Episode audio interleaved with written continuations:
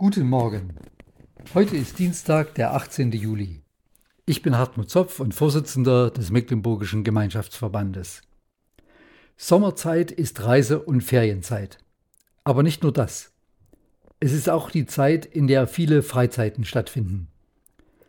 So haben wir hier gerade bei uns im Freizeitheim eine große EC-Kinderfreizeit mit 70 Kindern und Mitarbeitern.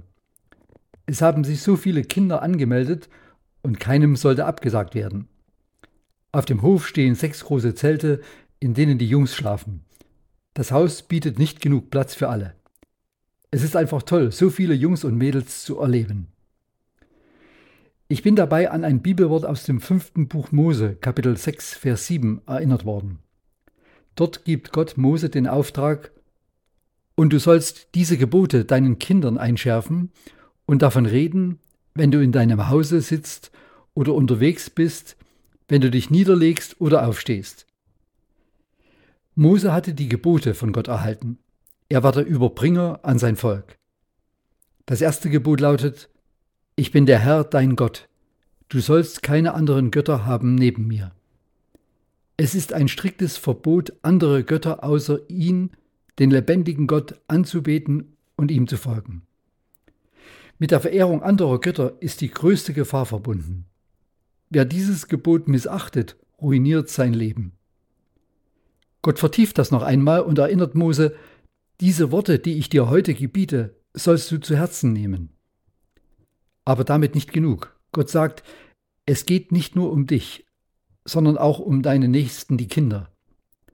So erhält er den Auftrag, es an die nächste Generation weiterzugeben. Auch für uns steckt darin etwas Wichtiges. Egal, ob wir selbst Kinder haben oder nicht. Egal, ob wir blutjung sind oder schon einige Jahre auf dem Buckel haben. Egal, ob wir einer christlichen Familie entwachsen oder erst spät mit dem Glauben in Berührung gekommen sind. Es geht eben nicht nur um uns. Auch die nächste Generation soll das Wort Gottes hören.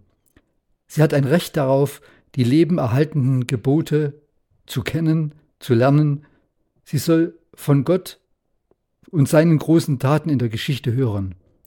Sie soll erfahren, dass Gott einen Rettungsplan hat. Und er erfüllt sich, auch mitten im Jahr 2023. Für das Volk Israel war es ganz klar, sie konnten erzählen, wie Gott sie aus Ägypten herausgeholt hatte, wie er sie durch das Schilfmeer leitete, ihnen jeden Tag Speise in der Wüste gab und sie schließlich über den Jordan in das verheißene Land brachte. Das war Gottes Wirken, nicht die Cleverness von Mose und seinen Leuten. Wir leben heute dreieinhalbtausend Jahre nach Mose und wir haben von den Großtaten Gottes zu erzählen. Kennen Sie Gottes Gebote und seine großen Taten? Seine größte Tat, über die wir immer neu staunen können, ist die Tatsache, dass er seinen Sohn Jesus, den Messias, gesandt hat. Jesus schafft die Alternative für uns. Keiner muss in Sünde und Todesangst leben. Keiner muss ohne Hoffnung leben, der ihn, den lebendigen Herrn, kennt.